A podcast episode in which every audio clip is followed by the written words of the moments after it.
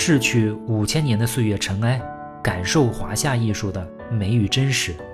我是祝维庸，这里是一听就懂的中国艺术史。各位好，上次我们说陆探微，今天呢我们说张僧繇。我们说过，钟繇是因为一大群人考证过那个字啊，专门读繇。除了钟繇之外呢，这个字在其他人的名字里啊，我们还是读作繇。陆探微呢，主要生活在南朝的宋，宋齐之后呢，就来到了梁朝。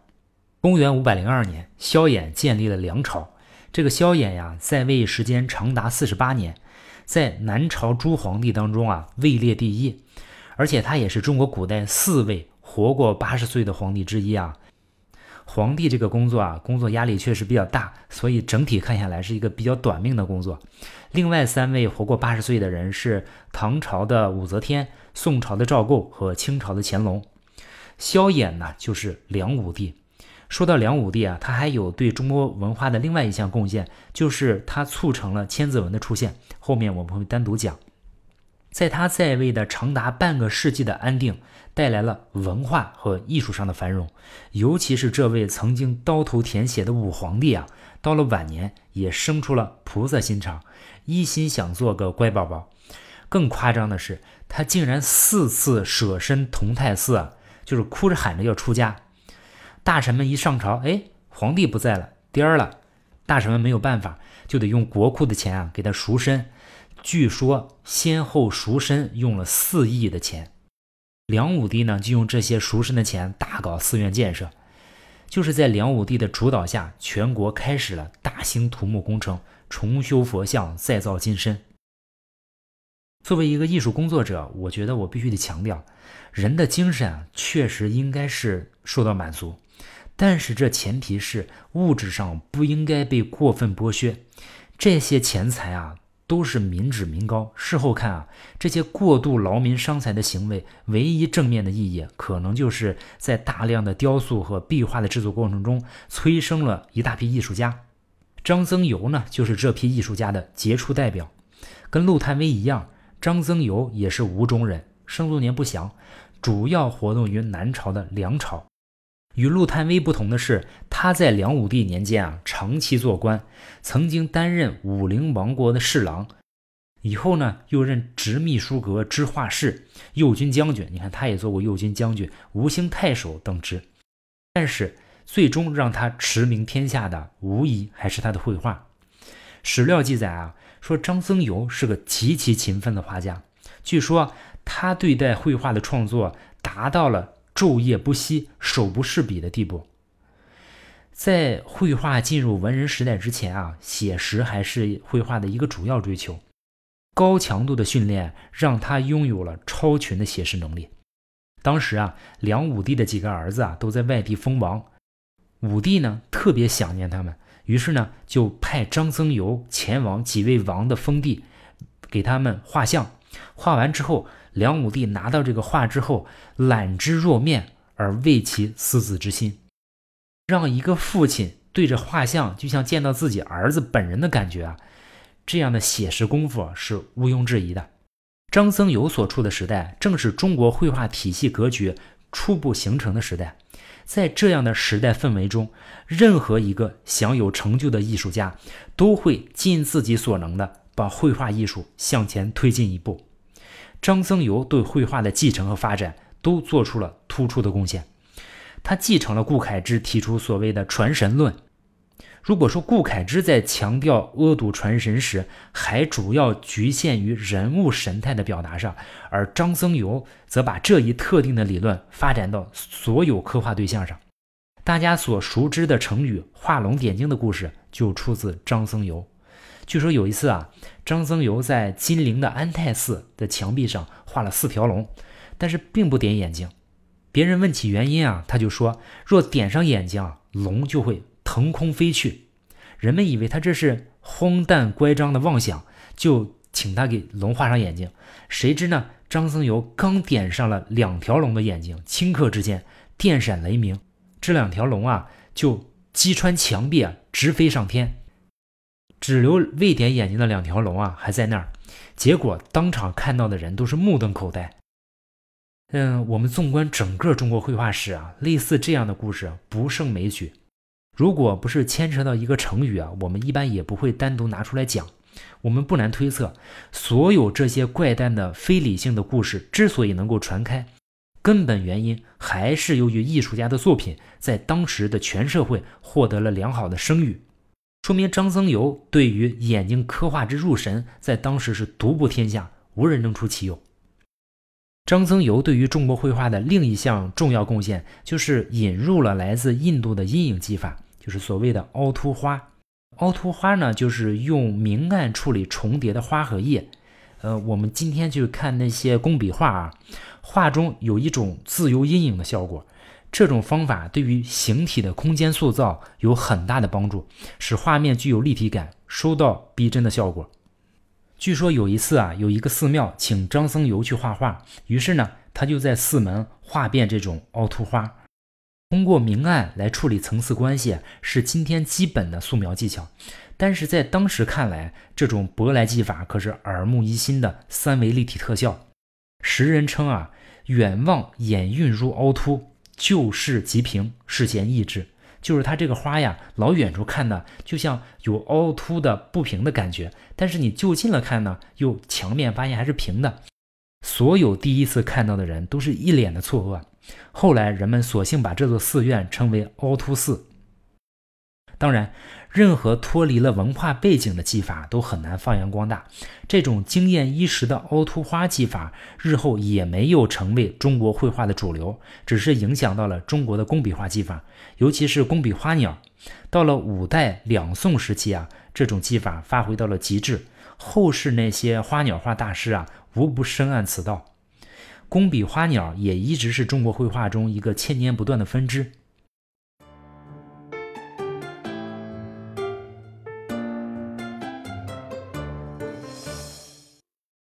当然，不论是惊世的点睛之笔，还是新奇的凹凸花，这些都不过是张僧繇艺术生涯的点缀。最终奠定张僧繇在中国绘画史上大师地位的，还是他的人物画成就。后人对中国古代人物画描摹学习过程中啊，总结了四大家样，其中排在第一位的就是张家样。后面三家，像曹家样、吴家样和周家样，我们也会陆续提到。古今画人物的艺术家那么多，张僧繇能够独树一帜，被列为四大家样的一支啊，这就有点像楷书四大家欧颜柳赵，那都是独步古今。同时代的画论《序画品》里面说啊，他画人物能做到朝衣野服筋骨不失，奇形异貌殊方一下，皆参其妙。意思呢，城里人啊，乡下人，古人，今人。中国人、外国人，他都能画好，能从被画对象的特定身份和时代、民族等方面着眼，成功的画出各自不同的形象特征和风貌。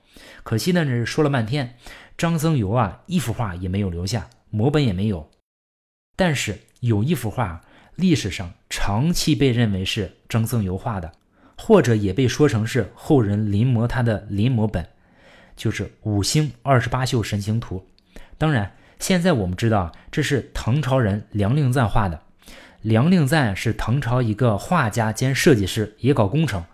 宋朝人李公麟啊说梁令赞的画画的像吴道子，但是很长时间啊，大家都说他的这幅《五星二十八宿神行图》是临摹的张僧繇，这人就有点乱。当然，今天我们可以给他平反了，理由就是里面的人物造型和法器啊，都来自于佛教的密宗。而在张僧繇时代啊，密宗呢还没有传进来，那这个案子就破了。这幅五星二十八宿神行图应该是梁令赞的原创。那我们今天为什么还拿出它来说事儿呢？就是因为在唐宋时代啊，人人都在学张家样，而且有些人肯定有机会见到张僧繇的原作，但是大家还都说这幅画是临摹自张僧繇，那只有一种可能。就是这幅画的画风确实跟张僧繇很像，才会有这样的乌龙。我们把这幅画附在后面，大家看一下绘画风格。这幅画呢，现藏于日本大阪市立美术馆。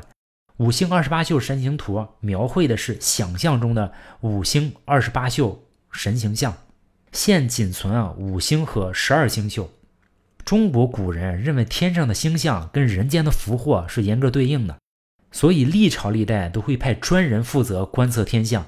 于是呢，根据长期的观测，我们就总结出五星二十八宿的划分。五星呢是指太阳系的五颗行星，古人指水星、金星、火星、木星和土星。这就跟地上的金木水火土五行结合起来了啊。这五颗星啊，分别叫辰星、太白。荧惑、岁星、震星，我们古人老夜观天象，其实主要观测的就是这五颗星，因为它们离地球更近，看起来也更亮，而也更活跃，所以我们在新疆出土的那块锦上才会有“五星出东方，立中国”这句话。彗星呢，当然也是一个主要观测项目，但是彗星呢不常见，平时主要观测呢还是这五颗星。嗯，就是为了观测日月五星和彗星的运行啊，古人呢就把天空啊分成东西南北四大块儿，这四大块的名字就是东方青龙、西方白虎、南方朱雀、北方玄武，每一块呢又划分为七个星宿，这四大块合计二十八星宿，它们都是背景啊，共计二十八星宿，这样划分好了就可以观测，说岁星走到哪儿了，太白走到哪儿了。人们又把每个星宿啊赋予一个动物作为代表，这就跟地上的地支啊属相也是一路。比如东方青龙下面有角木蛟，有亢金龙；南方朱雀下面有景木干，有星日马；嗯，西方的白虎有奎木狼，有卯日鸡；北方的玄武下面有牛金牛、戌日鼠等等。《西游记》里面啊，这二十八星宿啊经常露面，而且都是狠角色啊。比如亢金龙把孙悟空从那个金脑里面给救出来。那个黄袍怪就是奎木狼变的，卯日鸡呢就是卯日清官。你不论多厉害的蜘蛛精啊、蝎子精，孙悟空都打不了。只要卯日星官出来叫一声，那全部现原形。我们再细看这幅画啊，总结起来有这么几个特点：第一，写实能力很强，人物和动物的刻画细致入微，很像。不论是正面还是侧身的画像，结构把握的都很准确。尤其是侧身的画像啊，这个结构把握其实不是很容易的。第二，就是在人物衣纹里面有这种自由阴影的画法，所谓凹凸花的技法，这就让一些人物的衣纹看起来很立体。第三呢，就是在第二幅荧惑星，就是那个长着马首、六臂、骑驴的那个神兽，对它的刻画竟然充分考虑了肌肉的变化。这在中国画中是不多见的，这明显就是画家有过长期观察和临摹的经验。我们一直说啊，嗯，身体肌肉是中国人物画的短板，但是这只是因为是文化上的故意回避，不是说我们的艺术家水平不行啊。如果我们文化上没有障碍，我想在南北朝用不了几代艺术家就能把这个事情彻底解决。除此之外，这幅画还有一个特点。就是我，如果我们细心比较，跟顾恺之的《女史箴图》和《洛神赋图》，就会发现，张僧繇画的人物衣纹，它看起来更加简单，不像是顾恺之那么复杂飘逸。这就跟画论里面记载的张僧繇如出一辙。史书上提到张僧繇，说他始创书体，就说人物画从张僧繇开始啊，变得线条疏淡。至此，中国人物画经历了一个完整的轮回。最原始绘画简陋粗糙，曹不兴呢魏协开始在整理原始技法的基础上，学习了印度的处理方式，线条逐渐变得繁密精细。到了顾恺之和陆探微的时代啊，这种繁密精细达到了顶峰。张僧繇呢，他没有落入前人的窠臼，他在顾陆的基础上进行了大刀阔斧的改革和提炼，创造了一种笔才一二、象以生艳的画法。就说我刚画一两笔啊，人物已经跃然纸上，所以说他始创书体。如果我们平时接触绘画比较少的话，体会不到这个事情的重要性，认为画的越复杂越具体越有本事。但实际上，概括和提炼才是艺术的精髓。画出每一丝头发、每一个毛孔是艺术，只画一两笔就画出神采也是艺术，而且是更高级的艺术。我们在一千五百年前啊就明白了这个道理。陆探微与唐代的吴道子一同被后世推为书体的代表。这是中国人物画的一次重大变革。张僧繇对人物画的这次改造，为后世整个中国人物画的表现方式啊定下了一个基调。在对于人脸的描绘上，张僧繇一改顾恺之、陆探微为代表的秀骨倾向的风格，开始尝试着把人物的面容画得更丰满一些。这样，人的脸型啊就不像过去那么修长。从此，这种面短而艳的人物造像风格逐渐取代顾陆的秀骨倾向。我们还得提到唐朝张怀灌那句话，他说：“张得其肉，陆得其骨。”故得其神，一语道出了张僧繇对于丰满圆润风格的偏好，就是看起来营养都不错。这种风格啊，到了南朝后期已经盛行于大江南北。从整个人物画演进的角度考察，张僧繇是这一风格形成的基础。呃，这种风格在艺术上达到顶峰，当然是在唐代，那种丰满艳丽、雍容华贵的泱泱大唐风范，才是这种风格的成熟形态。但是可以说，没有张僧繇的面短而艳的人物造像风格的奠定，就不可能达到唐朝那种雍容大度、丰满健康、蓬勃向上的人物造像顶峰。张僧繇是对隋唐影响最大的画家，就连阎立本和吴道子都远失于他。宋代的宣徽画谱里记载了这样一个故事：说唐代大画家阎立本在一次，他路过荆州，看到了一幅张僧繇的画。看了一眼，很不屑地说：“说定得虚名耳，意思说啊，这厮啊，浪得虚名。”回到这住处啊，他想了想，说：“张僧繇名气这么大，应该不至于如此的差。”于是呢，他第二天又去看，仔细又看了一遍，说：“啊，优是近代佳手，就是说在最近几十年里啊，算是画的不错的。”但是回去想了想，还是不对。第三天呢，又忍不住去看了，最后啊，不仅赞叹道。说名下定无虚事，说果然不是浪得虚名。从这个故事中，我们可以看出，以阎立本的绘画悟性和造诣，还需要反复的琢磨，才能理解张僧繇的水平。可见他的修为之深不见底。由于时代久远，嗯，可却只为张僧繇所做的传世作品已经不复存在了，这也是最大的遗憾。张僧繇引入的凹凸花技法，在他之后呢，也并没有发扬光大。主要原因就是我们曾经说过的，中国的绘画归根结底是为了营造一个线条的世界。对于阴影的使用，虽然能短暂的满足人们猎奇的趣味，但是没有文化背景支撑的这种技法，注定很难做大。这种技法一直到五代两宋的时代，到工笔花鸟时代才会焕发生机，但是随后呢，又逐渐走到历史的边缘。如果说毛延寿、曹不兴时代啊，中国绘画像一个步履蹒跚的孩童，那到了顾恺之、陆探微和张僧繇的时代，中国的绘画则是像一个已经行冠礼的青年，他即将开启自己成年的人生。我们从东晋开始就一直在关注南朝的艺术，那这段时间中国北方的艺术市场是不是因为野蛮民族的进入就变得一潭死水、毫不生气了呢？并不是。在融合了少数民族和外国的文化风格之后，北方出现了两个艺术史上响亮的名字：魏碑和曹衣出水。我们后面会接着说。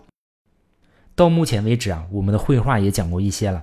我觉得有一个问题啊，终于可以拿出来讲了，就是有关于我们东西方透视的问题。我们下一期讲中国绘画的视野，比较一下东西方的透视。另外，再附带讲一下谢赫和他的谢赫六法。今天在节目最后，我还是要再聊两句啊，好像最近话就特别多，是吧？有一个事情啊，我一直想说，只是不知道该怎么说。就是有一些热心的朋友啊，呃，总是留言或者私信问我能不能加微信。其实我心里啊，特别感谢你们的支持跟鼓励。但是到目前为止，我基本上没有给要微信的听众回复过。首先，我得说明啊，我不是明星，我也没有任何装高冷的必要。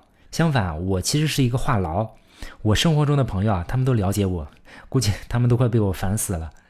之所以没有回复大家，就是因为我确实比较忙。我怕是如果我微信里面有太多人呢，我就要犯老毛病了。估计聊天呢会占用太多的时间，只是出于这个考虑啊。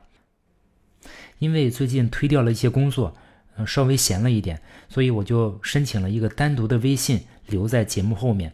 这个微信号呢，我平时不会带在身上，我尽量吧，每天抽出一些固定的时间啊，跟大家交流一下，这样也不会对我的生活造成太大的影响。我也拉了一个群，大家也可以在群里面相互交流，分享一些信息，比如谁有关于展览的信息，随时可以拿出来分享。将来有时间呢，我们也可以一起约着看个展览什么的。只有一个要求啊，嗯，如果你愿意帮助我分享一下节目。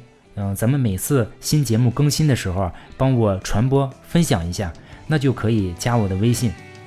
请大家申请微信的时候啊，最好附带说明地址加网名，当然姓名也可以啊。比如说，呃，我是上海张三，或者是北京李四。好，下次见。